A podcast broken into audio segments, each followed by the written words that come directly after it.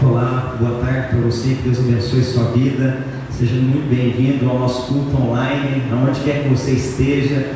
É, que Deus possa ministrar o seu coração, que Deus possa falar a sua vida. Ele já falou conosco através de louvores. Então, que o Senhor possa ministrar onde quer que você esteja, seja na sua casa com a sua família, seja na sua república com seus amigos que o Espírito Santo possa te visitar nesse momento, que ele possa te inspirar, que ele possa trazer paz ao seu coração, que ele possa trazer discernimento dessa situação, tanto confusa para todos nós, que todos estamos vivenciando, mas que no Senhor nós possamos encontrar direção para tomar as decisões sábias e certas nesse momento específico que todos nós estamos passando.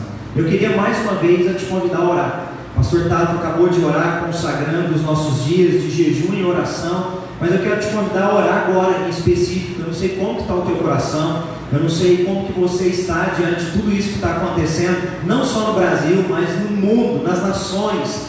Como está a sua vida? Quero te convidar a fechar seus olhos e aclamar o Espírito Santo de Deus sobre a sua vida, onde quer que você esteja. O maravilhoso de um culto online é entender que o nosso Deus é onipresente. Ele está conosco aqui na Avenida São José, 1858, mas Ele está aí na sua residência, Ele está aí no seu quarto, Ele está aí na sua sala, seja através do seu smartphone, seja através da sua smart TV, o seu computador, não importa. O nosso Deus é presente aqui e é presente aí também. Então feche seus olhos glória, com a sua família, ou com seus amigos, com quem quer que você esteja. Clame o Espírito Santo de Deus agora, clame uma visitação do Espírito Santo, clame que o Senhor fale com você de maneira específica. Se você está ansioso, se você está preocupado, a palavra do Senhor diz: lançai sobre o Senhor toda a nossa ansiedade, porque Ele tem cuidado de nós.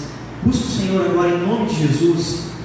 Deus, nós queremos invocar o Teu nome nessa tarde, nós vamos ouvir a Tua palavra agora, e nós cremos, Deus, na Tua presença, na Tua onipresença, que é real nesse ambiente e em qualquer lugar onde as pessoas estejam nos assistindo, Deus, não há barreiras, não há fronteiras para o Senhor, o Senhor, Deus, é poderoso para fazer infinitamente mais do que nós pedimos ou pensamos, o Senhor pode ir além, Deus, de simplesmente um culto presencial, o Senhor pode falar ao coração de quem está preocupado, angustiado no seu lar agora, o Senhor pode trazer uma palavra de sabedoria para quem precisa tomar uma decisão, ó Pai, diante dessa crise econômica que nós estamos passando essa semana. O Senhor é Deus, ó Pai, e o Senhor pode falar aos nossos corações nesse momento.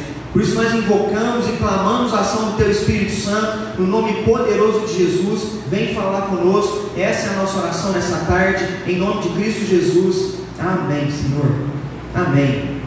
Quero convidar você abrir sua Bíblia aí, ou seu aplicativo, se você está na sua casa, onde quer que você esteja, livro de Atos dos Apóstolos, capítulo 27. Atos dos Apóstolos, capítulo 27, do versículo 9 ao versículo 44. Atos, capítulo 27, do verso 9 ao verso 44.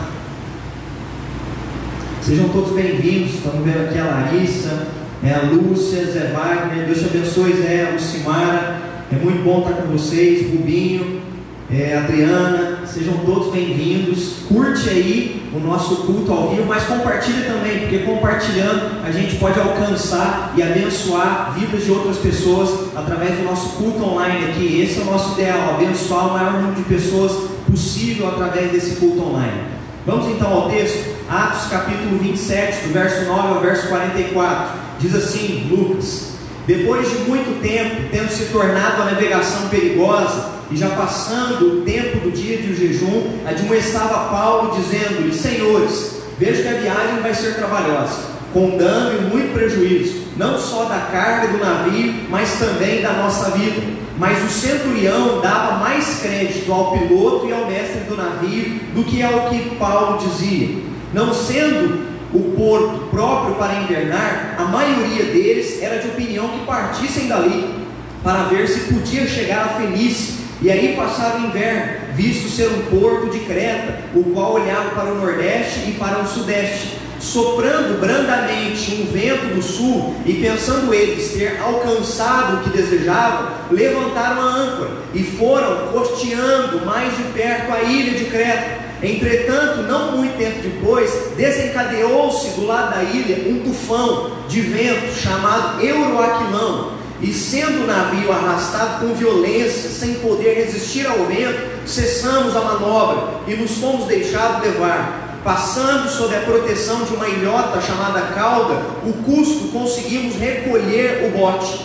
E levando este, usaram de todos os meios para cingir o navio, e temendo que dessem na Sirte, arriaram os aparelhos e foram ao léu. Açoitados severamente pela tormenta, no dia seguinte já aliviavam o navio. E ao terceiro dia, nós com as próprias mãos lançamos ao mar a armação do navio e não aparecendo, havia já alguns dias nem o sol e nem as estrelas, caindo sobre nós grande tempestade, dissipou-se afinal toda a esperança de salvamento. Havendo todos estado muito tempo sem comer, Paulo, pondo-se em pé no meio deles, disse: Senhores, na verdade era preciso terem me atendido a não partir de Creta, para evitar este dano de perda. Mas já agora vos aconselho, bom ânimo, porque nenhuma vida se perderá dentre vós, mas somente o navio, porque esta mesma noite um anjo de Deus, de quem eu sirvo, este esteve comigo, dizendo: Paulo, não temas, é preciso que compareças perante César, e eis que tudo, por sua graça, te deu todos quantos navegam contigo. Portanto, senhores, tens bom ânimo, pois eu confio em Deus, que sucederá do modo por que me foi dito. Porém, é necessário que vamos dar a uma ilha. Quando chegou a décima quarta noite, sendo nós abatidos de um lado para o outro, no mar Adriático, por volta da meia-noite, pressentiram os marinheiros que se aproximavam de alguma terra, e lançando o prumo, acharam vinte braços, passando um pouco mais adiante, tornaram a lançar o prumo, acharam quinze braços, e receosos de que fôssemos atirados contra os lugares rochosos, lançaram a polpa quatro âncoras, e oravam para que rompesse o dia. Procurando os marinheiros fugir do navio e tendo arriado o bote no mar, a pretexto de que estavam para largar âncoras da proa, disse Paulo ao centurião e aos soldados: Se estes não permanecerem a bordo, vós não podeis salvar-vos. Então os soldados cortaram os cabos do bote e deixaram afastar-se. Enquanto amanhecia, Paulo rogava a todos que se alimentassem, dizendo: Hoje é o décimo quarto dia, em que esperando estáis sem comer, nada tendo provado. Eu vos rogo que comais alguma coisa, porque disso depende a vossa segurança, pois nenhum de vós perderá, nem mesmo um fio do cabelo. Tendo dito isso, tomou um pão, deu graças na presença de todos, e depois de partir, comeu, começou a comer. Todos cobraram ânimo e se puseram também a comer. Estavam no navio 276 pessoas ao todo refeitos com a comida, aliviaram o navio, lançando trigo ao mar. Quando amanheceu, não conheceram a terra, mas avistaram uma enseada, onde havia praia. Então consultaram entre si e não podiam encalhar ali o navio. Levantando as âncoras, deixando ir ao mar, largado também as amarras do leme, alcançando a vela de proa ao vento, dirigiram-se para a praia Dando, porém, um lugar onde duas correntes se encontravam, encalharam ali o navio. A proa encravou-se, ficou imóvel, mas a polpa se abria pela violência do mar. O parecer dos soldados era que matassem os presos para que nenhum deles fugisse nadando. Mas o centurião, querendo salvar a Paulo, impediu-os de fazer e ordenou que os soubessem nadar fossem os primeiros a lançar ao mar e a alcançar a terra quanto aos demais que se salvassem uns em tábuas e outros em destroços do navio. E foi assim que todos se salvaram em terra. Amém. É, esse é uma narrativa que Lucas narra de quando o apóstolo Paulo já está prisioneiro de Roma, ele foi preso em Jerusalém, ficou em Sencreia por algum tempo, até esperar o julgamento que aconteceria em Roma, e ele está sendo levado para Roma mas na rota até Roma, o navio passa por essa turbulência, passa é, por esse momento onde eles estão à beira de um naufrágio. Vem então uma tempestade sobre a vida deles. E o que eu gostaria de conversar com vocês nesses dias é tempo de tomar decisão em momentos de tempestade na nossa vida. É um momento de crise que todos nós estamos passando. Isso é evidente, isso é claro. E é evidente de tal forma, porque eu creio que nós da nossa geração nunca experimentamos uma crise tamanha as quais nós temos vivido nos nossos dias. Quando a gente olha para os livros de histórias, a gente ouve falar sobre pandemias. Você pode se lembrar aí da pandemia da peste negra, que aconteceu mais ou menos ali para o ano do 1343 ao ano de 1353, matou 200 milhões de pessoas em todo o mundo foi algo assustador, afetou todo o planeta. Mas isso está nos livros de histórias, e até então era só uma história de uma pandemia de peste negra. A gente conhece também nos livros de história, e agora a gente está em visto vídeos aí por causa devido a essa pandemia, a pandemia da gripe espanhola, que aconteceu no ano de 1918 ao ano de 1919, e que fatimou também, levou à morte 50 milhões de pessoas em todas as nações. Uma coisa é olhar nos livros de histórias, outra coisa é quando a gente percebe que a Covid-19 está matando pessoas em todo o mundo e agora chegou também na nação do Brasil e a gente começa a ter notícia de que essa pandemia também está chegando nos nossos estados e isso então gera um temor, isso gera um pânico, é como uma tempestade. Ninguém se programa para uma tempestade no meio do caminho. Era o que estava acontecendo com o apóstolo Paulo eles estão viajando e Paulo os orienta, percebendo que o tempo estava virando, e Paulo orienta dizendo: é bom que a gente se encoste aqui, e a gente então vá para um porto e não sigamos viagem. Mas eles não dão ouvido para Paulo e continuam. Diz o texto que nós acabamos de ler que eles vão costeando uma ilha, na ilha de Creta, até tentar achar algum porto. Mas ao perceberem que ao costeando a ilha vem uma tempestade tamanha, eles ficam 14 dias sem enxergar o sol e sem enxergar as estrelas. A confusão que o, ah, essa pandemia tem gerado parece que gera isso, um tempo nebuloso, um tempo nublado. A gente não consegue discernir o que vai ser amanhã. A gente não consegue discernir o que vai ser daqui 15 dias. O Miguel está perguntando que dia que ele vai voltar para a escola. Eu não sei falar para ele, porque é um tanto nebuloso. A gente não sabe. A gente olha para frente e a gente não sabe como lidar com algo que está fechado, com algo que a gente não consegue discernir, que é diante de uma tempestade. Mas diante da tempestade, cada um de nós temos reações diferentes.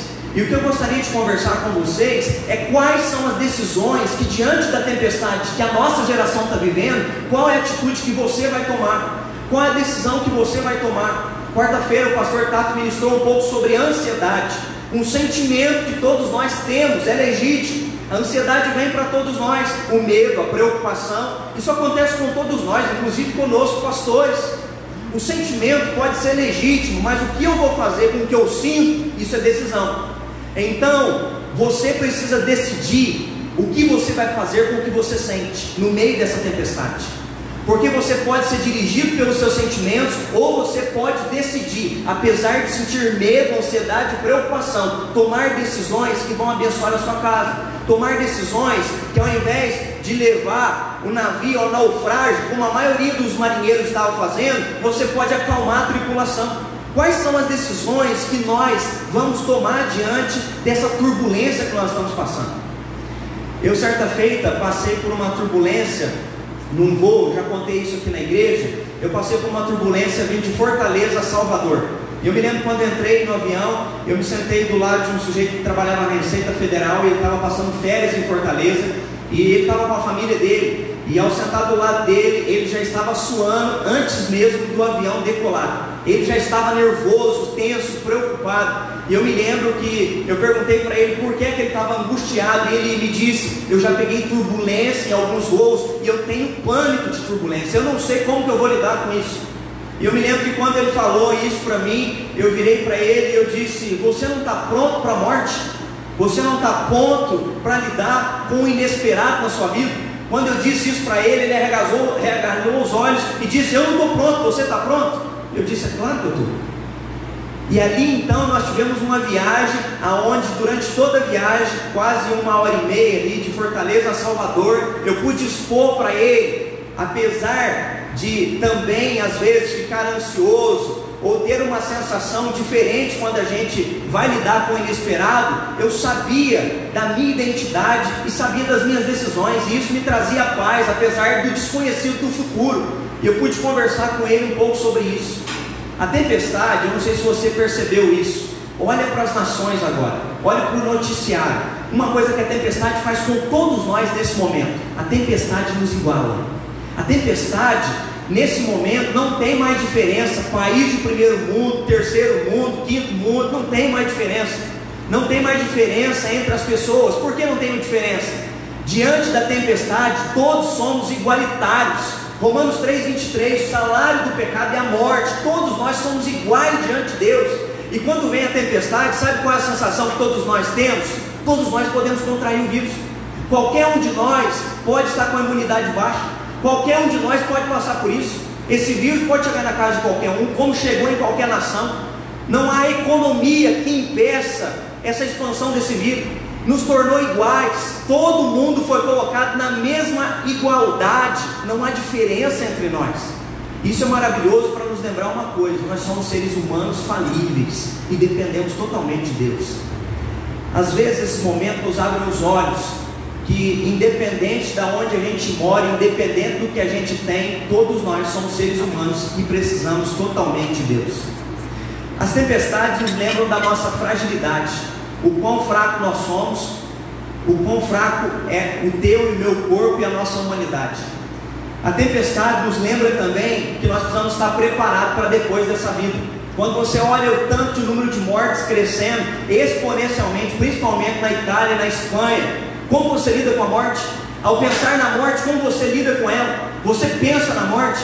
Nós não vivemos pensando na morte, mas nós precisamos tomar uma decisão que nos prepare caso algo aconteça com a gente. A tempestade agita, é como Paulo disse: eu sei que vai ter muitos danos, tempestades trazem danos, isso é natural. Ele vai dizer isso, quando começa a viagem, virão muitos danos, e os danos já são visíveis. Olha a quantidade de pessoas que morreram. Olha a quantidade de pessoas que durante essa semana perderam o emprego. Olha a quantidade de pessoas que essa semana já estão apavoradas, pensando em como vão alimentar os seus filhos nos próximos 15 dias ou pagar seu aluguel. A tempestade chegou para todos nós. Como lidar com a tempestade? Os marinheiros daquele navio, a primeira atitude de alguns deles, Lucas vai narrar aqui no livro de Atos, é que eles ficaram à deriva. Ficar à deriva é não saber o que vai acontecer e mais do que isso, ficar à deriva é não ter expectativa do futuro. Apesar de nós não conseguirmos saber o que vai acontecer, nós temos que ter expectativas. Nós podemos olhar e cantamos isso daqui, porque Ele vive, eu posso crer no amanhã. Apesar de ter ansiedade, sentimento de medo, tudo isso acontecendo com a gente, diante da saúde ou diante da economia, enfim, não sei o que te preocupa, mas nós podemos ter expectativa. O nosso Deus vive, nós podemos crer no amanhã. Os marinheiros não tinham em ter ter expectativa, é por isso que eles ficaram então à deriva, preocupados, angustiados, começaram a jogar tudo em alto mar. O apavoramento veio sobre todos eles. Eles deixaram de comer, vai dizer o texto que no primeiro dia já não comiam nada. No terceiro dia, Paulo começa a orientar eles para que eles comessem. Eles começam a ficar apavorados. E Paulo vem e toma uma decisão contrária deles. Paulo toma uma decisão no meio da tempestade que eu acho que nos ensina muito e eu gostaria de compartilhar com você. Tudo pode estar confuso, mas nós decidimos confiar em Deus. A confusão de fato é real, mas decidir confiar em Deus é uma posição que você pode tomar. Apesar de não entender nada do que está acontecendo, nós decidimos confiar no Senhor apesar de não discernir economicamente o que vai acontecer e nem também quando essa crise de saúde, de epidemia e vai acabar, nós podemos confiar no Senhor, independente de toda a confusão externa que esteja nos atingindo, nós podemos optar, não, nós vamos confiar no Senhor. Paulo fala isso por duas vezes, acalma eles, dizendo: Eu confio no meu Deus, ele se apresentou para mim. E mais uma vez, quando ele vai orar partindo o pão, ele abençoa o pão e ele acalma, dizendo: Tem de bom ânimo, porque eu confio no meu Senhor. Em quem você confia no meio de tudo isso? Nós precisamos depositar nossa confiança no Senhor no meio da tempestade. Ela é real, ela gera confusão, ela gera esse estado de é, nebulosidade, da gente não conseguir enxergar o que vai acontecer, mas nós podemos decidir confiar no Senhor, apesar de tudo isso que está acontecendo aqui na nossa geração. No meio da tempestade, Paulo decidiu confiar no Senhor. É maravilhoso quando você vai ao livro de Jó e você percebe que Jó passou por um momento muito similar ao que nós estamos passando. Jó perdeu seus familiares, ele perdeu seus bens, ele sofreu uma instabilidade econômica, ele perdeu seus relacionamentos sociais, a ponto dele se isolar para sair, porque ele contrai uma doença que ele tem que se coçar, ele tem que ficar isolado de todo mundo. A situação é tão ruim que ele sai e a esposa dele começa a desmotivá-lo. E então ele sai e três amigos ficam ali com ele conversando durante alguns dias. E os amigos começam a fazer teologia ou filosofar o porquê é que tudo isso está acontecendo agora com você. Já fez essa perguntinha? Por que é que nossa geração está vendo tudo isso acontecer? O que mais nós temos visto nessas semanas são vídeos de pessoas tentando decifrar o que está acontecendo. Às vezes a gente não vai conseguir decifrar o que está acontecendo, mas como Jó nós podemos dizer uma coisa: eu sei que o meu redentor vive e ele se levantará sobre toda a terra. Jó não sabia dizer o porquê estava acontecendo com ele, mas ele sabia dizer que Deus estava no controle de todas as coisas. Então lembre-se disso, nosso redentor vive, e porque ele vive, nós podemos crer no amanhã, porque ele pode se levantar sobre toda a terra. Quando Sadraque, Mesaque e Abdinego são jogados na fornalha porque não adoraram a estátua de Nabucodonosor, eles são questionados antes de serem jogados na fornalha se eles não queriam se prostrar e adorar aquela estátua. E eles dizem que jamais fariam isso. E que se Deus quisesse os livrar, Deus os livraria. Mas se Deus não quisesse os livrar, que eles estavam em paz diante de Deus. Percebe a turbulência, o fogo está queimando. A tal ponto que vai dizer que aumentaram o fogo tantas vezes mais que os soldados que jogaram Sadraque, Mesaque e Abdinego, ao jogarem, eles morrem queimados à beira da fornalha mas vai dizer que Nabucodonosor olha de cima e percebe que os três estão dançando, pulando e andando no meio da fornalha, e tem mais um que se ajunta a eles. Eles sabiam qual a decisão que eles tinham que tomar. A decisão é de confiar com milagre sem milagre. A decisão que nós precisamos tomar diante de toda a tempestade é que nós decidimos confiar no Senhor. Nós decidimos entregar a nossa história para Ele. Nós decidimos, independente do que aconteça, é o que Paulo está dizendo. Nós teremos perdas, as perdas já estão acontecendo, mas nós vamos confiar nele, nós vamos acreditar nele. Você pode decidir, apesar da turbulência, confiar no Senhor, descansar no Senhor. Essa é uma opção que nós temos de tomar uma decisão de confiança no Senhor. Outra decisão que os marinheiros tomaram e que muitos estão tomando, e a gente percebe isso pelo WhatsApp, pelo Facebook. Nós estávamos conversando aqui, o pessoal do louvor, antes da gente iniciar o culto, como muitas pessoas estão apavoradas como o Facebook está abarrotado de mensagem que mais geram pânico do que palavra de paz. Os marinheiros começaram a ficar tão apavorados que provavelmente eles começaram a gritar: joguem tudo para fora, porque nós vamos morrer.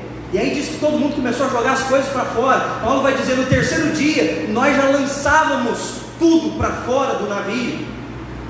Mas Paulo, ao invés de dizer palavras, para que as pessoas desanimassem e jogassem as coisas para fora, Paulo tentava os acalmar desde o primeiro dia, dizendo: O Senhor será conosco, nem o fio da nossa cabeça se perderá. Ele começa todos os momentos em que ele vai conversar com cada um deles, ele dá uma palavra de ânimo, dizendo: Confiemos no Senhor. Ele não desanima, ele não desmotiva os marinheiros, ele não julga os marinheiros, ele não faz um papel de juiz, porque em tempos como esse, muitas pessoas aparecem dizendo: viu, é Deus julgando as nações, é Deus pesando a mão. Não, Paulo não vira e não condena ninguém. Viu, vocês prenderam o homem de Deus, agora Deus vai pesar a mão sobre vocês. Paulo não faz isso. O que Paulo faz é motivar essas pessoas, o que Paulo faz é olhar para elas e ele decide outra coisa.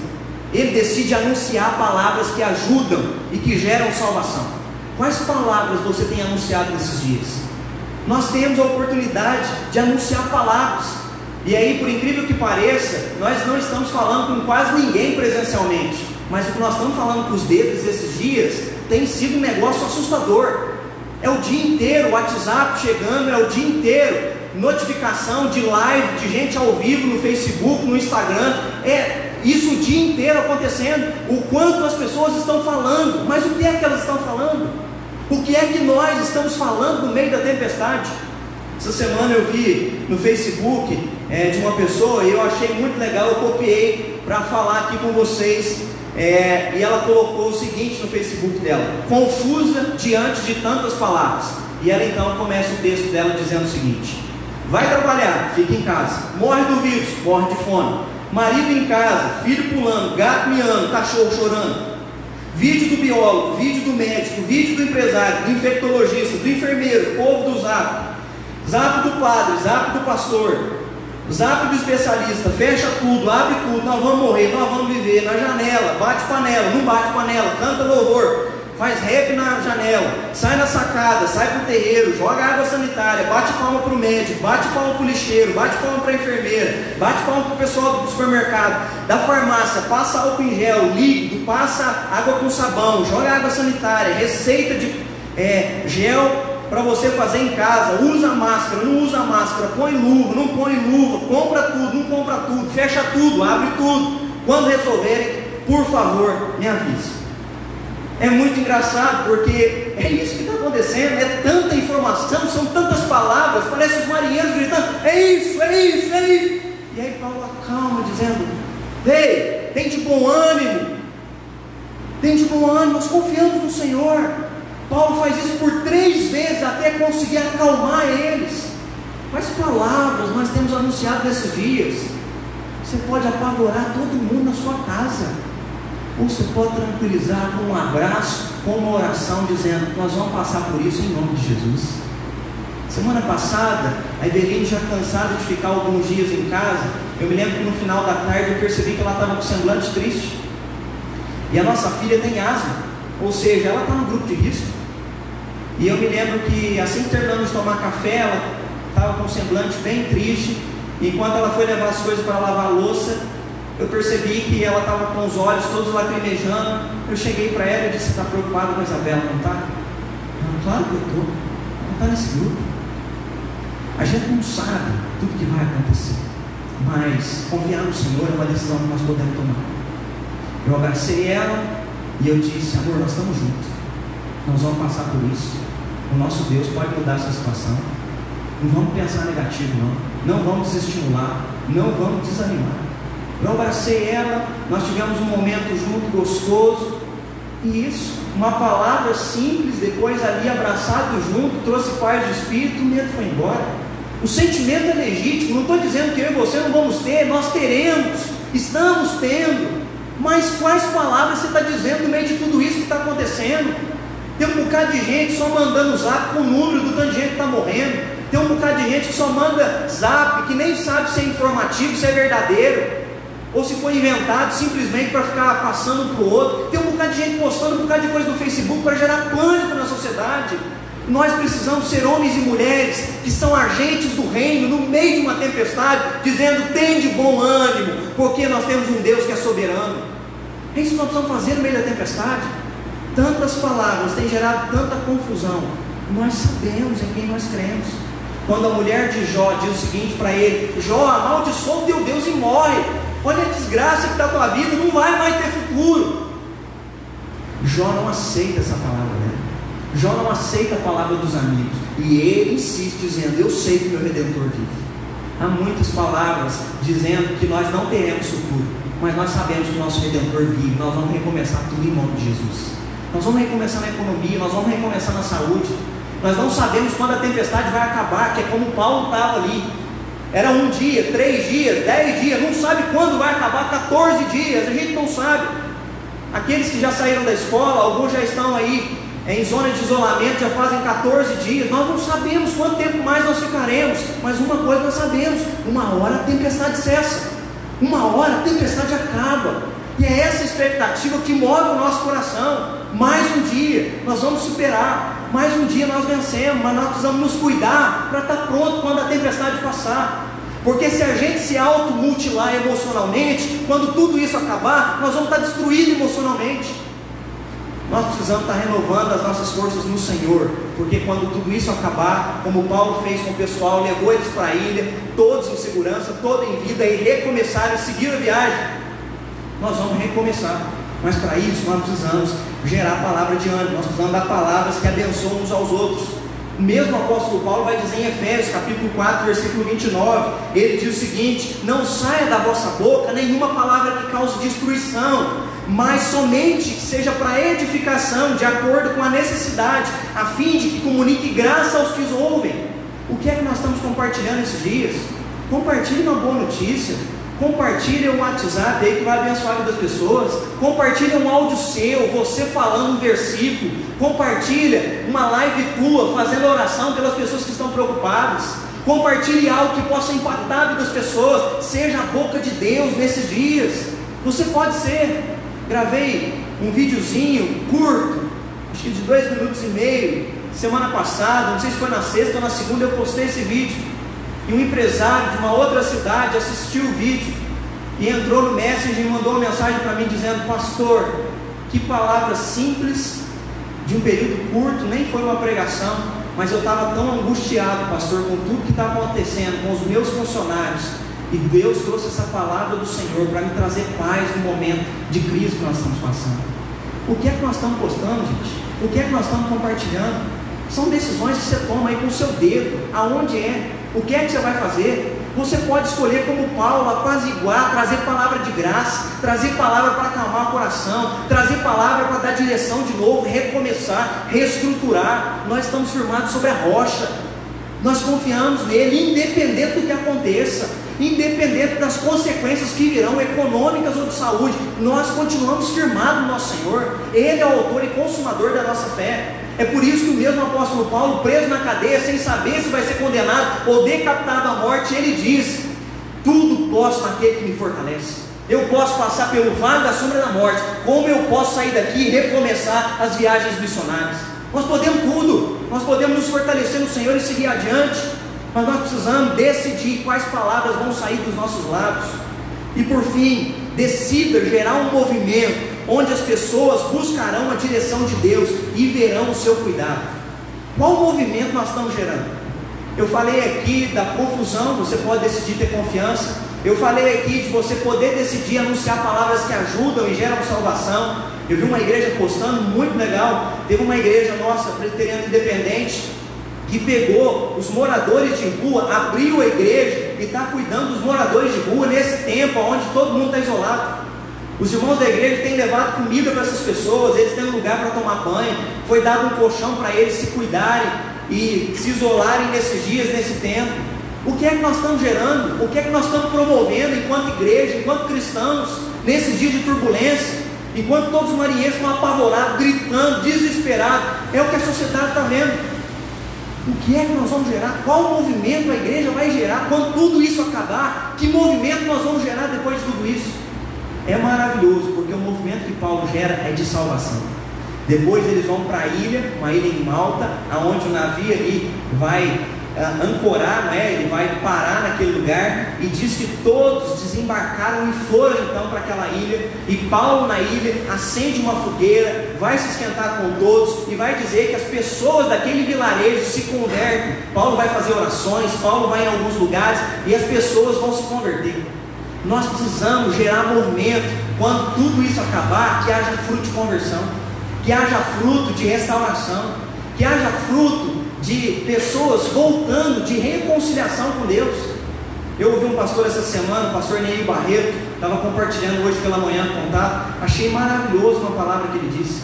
Ele disse o seguinte: nós estávamos vivendo um vírus antes mesmo do Covid-19 chegar, que era o vírus do ativismo. E nós não tínhamos tempo para a nossa família, para o nosso casamento e para os nossos filhos. O Covid-19, que é um vírus externo, veio nos afetar e nos empurrou de novo para dentro de casa, nos fazendo ter tempo no casamento e tempo com os nossos filhos. A ótica que você dá para as circunstâncias é você que decide. O movimento que isso vai gerar, ao final de tudo isso, um casamento mais abençoado, que vai voltar a ter tempo de qualidade, paternidade, maternidade, que vai investir em tempo de qualidade devocional com seus filhos, é você que decide. O movimento que isso vai gerar depois, quando tudo acabar, somos nós que decidimos o que vai acontecer depois. É isso que Paulo sabia. Ele queria gerar um movimento onde aqueles marinheiros se convertessem ao Senhor.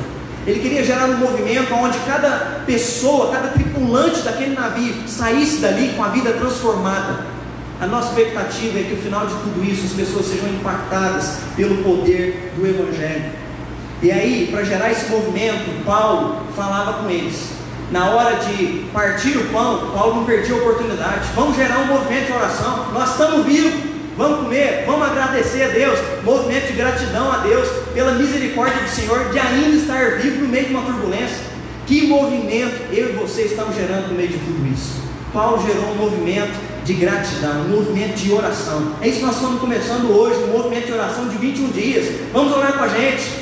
Ao invés de ficar reclamando, gaste 15 minutos investindo seu tempo, se consagrando ao Senhor, jejue, abre mão de alguma coisa. Aí o pastor Tato falou que você pode abrir mão, às vezes, da janta, do almoço, ou de um café, ou quem sabe abrir mão de ficar assistindo jornal o dia inteiro. Sai um pouco aí do jornal, vai ler mais a Bíblia. Dedica um tempo em se consagrar ao Senhor. Vai ler um livro cristão que vai te fazer crescer. E quando tudo isso passar, você vai ser alguém melhor.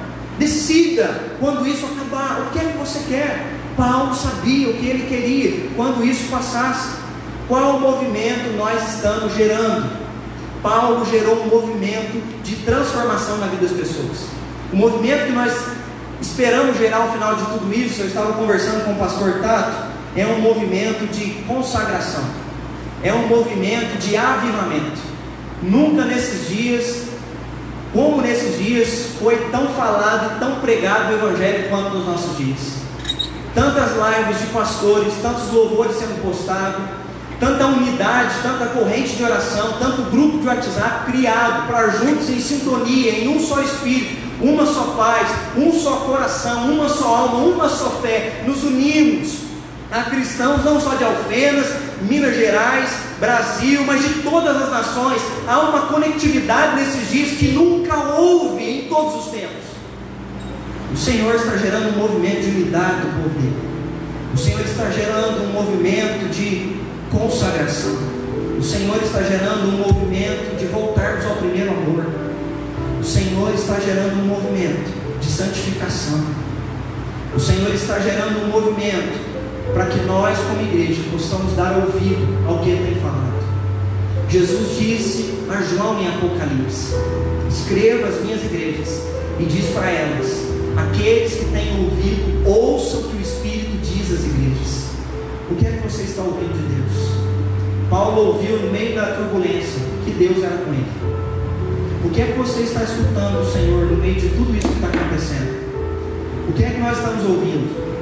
Nós queremos gerar um movimento de luta pela nossa economia, e a nossa economia vai se recuperar no nome de Jesus. Nós queremos gerar um movimento de luta pela saúde, por isso nós estamos clamando que Deus abençoe os pesquisadores, os cientistas, os médicos, os enfermeiros, para que venha uma cura, para que Deus dê sabedoria para algum deles e que assim eles possam criar e inventar uma vacina e que em nome de Jesus isso chegue às pessoas para salvar vidas. Nós queremos gerar um movimento onde as pessoas vão andar com Deus. As tempestades com perdas irreparáveis vão acontecer com todos nós. Os discípulos provaram de tempestades como Paulo provou. Perderam muitas coisas no caminho. Paulo disse: os discípulos passaram por uma tempestade onde Jesus dormia. E eles acordaram Jesus emocionalmente abalados, achando que Jesus não estava com eles. Mas Jesus acorda, os aquieta e acalma a tempestade. Pedro, no meio de uma tempestade, teve experiências maravilhosas. Ele andou sobre as águas, mas no meio da tempestade, ele naufragou, porque teve dúvida. Eu não sei qual experiência você está tendo no meio dessa tempestade. A boa notícia é que Jesus está conosco para passarmos por mais uma tempestade. Mas vamos passar por ela. Para encerrar, eu quero narrar um texto é, que conta a história de um naufrágio. A história de um homem que naufragou e ele não entendia aquela situação. Conta-se uma história que certa feita, um homem viajando na sua embarcação, no meio da viagem veio uma grande tempestade e ele foi jogado sobre escarpas, sobre pedras em alto mar. A embarcação na qual ele estava naufragou, quebrou e ele conseguiu sobreviver segurando em restos de madeira da sua embarcação. Como ele conseguiu sobreviver no meio da tempestade, enquanto o vento sobrava e quebrava tudo, ele fez uma oração dizendo: Obrigado, Deus, porque o Senhor me guardou. Obrigado, porque eu estou vivo. O vento soprou e ele foi parar numa ilha. Quando amanheceu naquela ilha, ele fez outra oração dizendo: Obrigado, Deus, por mais um dia que o Senhor me deu de vida. Obrigado por o Senhor me colocar num lugar de terreno seguro. Obrigado. Ele então começou a ter expectativa de que fosse resgatado logo, mas o resgate não veio. Ele percebeu que provavelmente era uma ilha deserta e ele então teve que dar seus jeitos. Passaram alguns dias, algumas semanas, alguns meses. Ele teve que encontrar frutas, teve que encontrar é, peixes, pesca naquele lugar. E ele foi dando seu jeito para sobreviver, construiu um casebre com folhas. E no meio de tudo aquilo, um dia ele estava ali tentando assar um peixe, enquanto ele conseguiu fazer uma fogueira, ele adormeceu, e ao adormecer, o fogo veio, um vento soprou sobre o casebre dele, levando fagulhas que incendiou o casebre. Quando ele acordou, ele sentiu o mormaço queimando e ele começa a chorar, dizendo: Deus, eu sou grato a tudo que o Senhor fez, mas eu não entendo. A única coisa que me restou foi esse casebre. Eu já perdi minha embarcação, eu perdi meus relacionamentos, eu fui jogado nesse lugar, eu me sinto sozinho. Agora a única coisa que me resta, o Senhor me tira. E ele chora naquele lugar, e dorme, e repousa. Quando de manhã ele acorda com o barulho de um navio se aproximando, um bote salva-vidas se aproxima da ilha, resgatam ele, levam ele para o navio. E quando ele é levado ali para a sala do capitão, a primeira pergunta que ele faz para o capitão é: Como é que vocês me resgataram? Alguém se lembrou de mim? Alguém sentiu minha falta? Alguém notificou e presenciou, às vezes, algum resto da minha embarcação? E aquele homem virou. O capitão disse para ele, dizendo: Nós vimos que você ontem mandou um sinal de fogo e de fumaça e por isso nós viemos resgatar você no meio desse local, desse local deserto. Às vezes você está se sentindo como esse homem, achando que perdeu tudo ou que está perdendo muitas coisas, e às vezes o pouco que te ainda resta está sem perspectiva. A boa notícia é que Deus está cuidando de nós, mesmo que a gente não saiba o que está acontecendo. Às vezes parece que está pegando fogo tudo, mas nós acreditamos em Romanos 8, 28. Todas as coisas cooperam por bem daqueles que amam a Deus. Nós descansamos no Senhor. Nós confiamos no nosso Redentor. A minha palavra para você nessa noite, nesse domingo, diante dessa crise, no meio dessa tempestade, é: decida confiar no Senhor. Decida encontrar a salvação do Senhor. E decida gerar um movimento, aonde no final de tudo isso nós vamos sair mais forte, no nome poderoso de Jesus. Que Deus abençoe sua vida. Vamos louvar o Senhor todos juntos.